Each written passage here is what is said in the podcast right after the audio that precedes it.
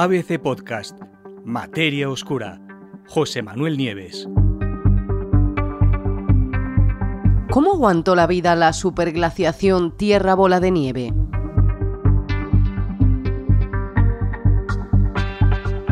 Hace cerca de unos 700 millones de años, durante el periodo criogénico, la Tierra sufrió un dramático episodio de glaciación global.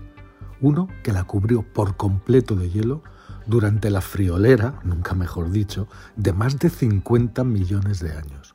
Convertida en una auténtica bola de nieve, de ahí el nombre en inglés de Snowball Earth, la temperatura media del planeta descendió hasta los 50 grados bajo cero. Condiciones dificilísimas para la vida, pero la vida no se extinguió, y eso ha supuesto todo un rompecabezas para generaciones enteras de científicos que no se explican cómo pudieron los habitantes de aquel entonces adaptarse a un clima tan extremo y además durante tanto tiempo.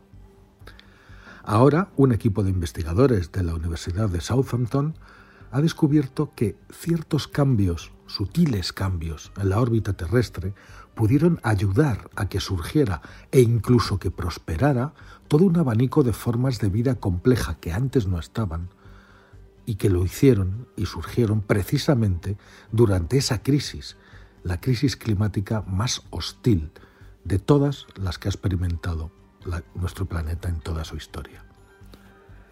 Para llegar a esta conclusión sorprendente, los científicos que trabajaron junto a colegas de la Academia de Ciencias de China y de las universidades de Curtin, de Hong Kong y de Tübingen, pues estudiaron una serie de rocas que se depositaron justo cuando la mayor parte de la superficie terrestre estaba cubierta de hielo, algo que muchos utilizan para argumentar que en realidad esa glaciación global nunca existió. No se podían depositar rocas si estaba todo cubierto de hielo. Los hallazgos de estos investigadores se acaban de publicar en Nature, en Nature Communications. ¿Qué pruebas hay de que eso sucedió realmente? Desde luego, uno de los principales desafíos para esta teoría, que es la teoría Tierra bola de nieve, es precisamente lo que os he dicho, ¿no? Que la vida parece haber sobrevivido. Entonces, una de dos cosas. O el episodio, esa glaciación tan brutal, nunca sucedió, o, de alguna forma, la vida consiguió evitar ese cuello de botella durante aquella severa glaciación. Para averiguar cuál fue la verdad, los investigadores viajaron hasta el sur de Australia y allí estudiaron un conjunto de antiquísimas rocas glaciares, con un kilómetro de grosor, rocas formadas hace unos 700 millones de años justo en aquel momento, justo en el momento en el que la Tierra estaba sufriendo esta, esta glaciación. En ese momento, Australia estaba mucho más cerca del Ecuador que en la actualidad, por lo que lo lógico sería que hubiera tenido un clima casi tropical. Sin embargo, esas rocas estudiadas por los científicos muestran claramente signos que no dejan dudas, signos de que las capas de hielo se extendían hacia el Ecuador y hasta el Ecuador, lo que supone una evidencia más que convincente de que la Tierra estaba completamente cubierta por una gruesa capa de hielo.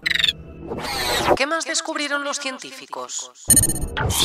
Bueno, los investigadores se centraron especialmente en una serie de formaciones de hierro en bandas, que son rocas sedimentarias que están formadas alternativamente por capas que son ricas en hierro y capas que son ricas en silicatos.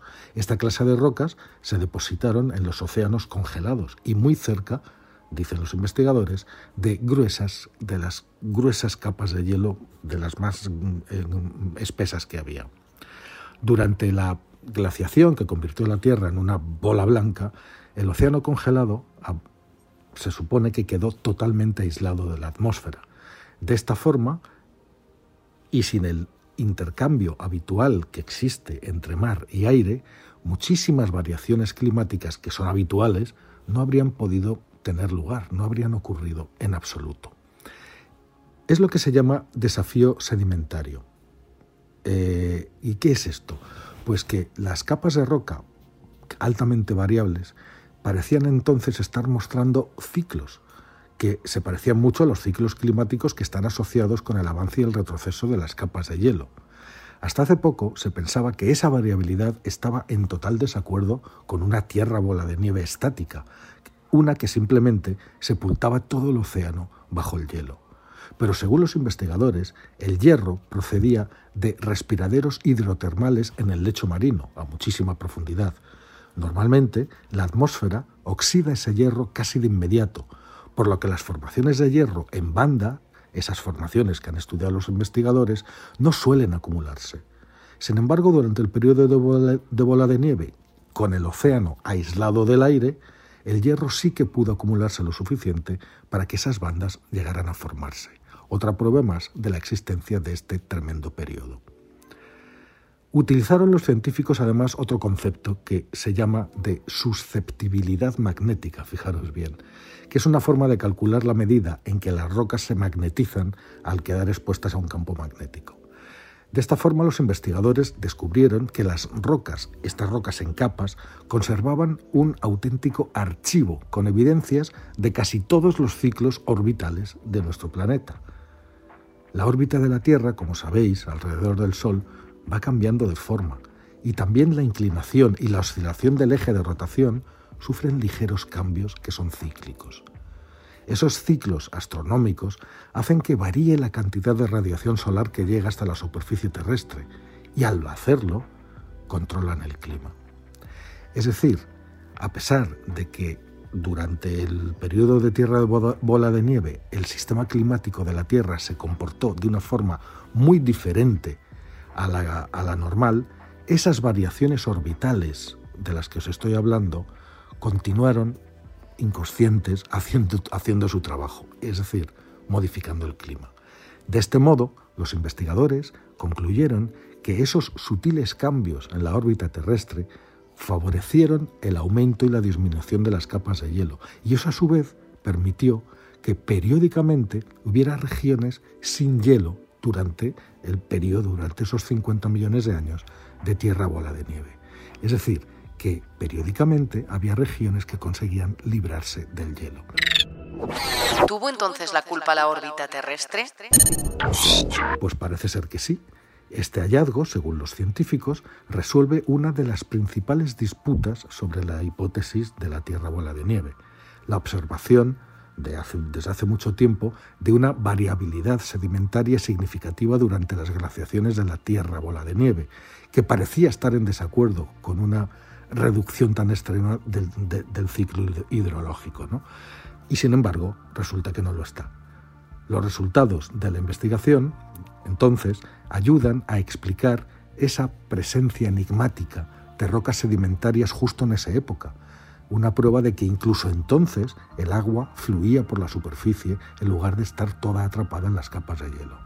Según los científicos, esta observación es muy importante porque ahora sabemos que la vida multicelular compleja se originó precisamente durante ese periodo de crisis climática y antes no se podía explicar por qué.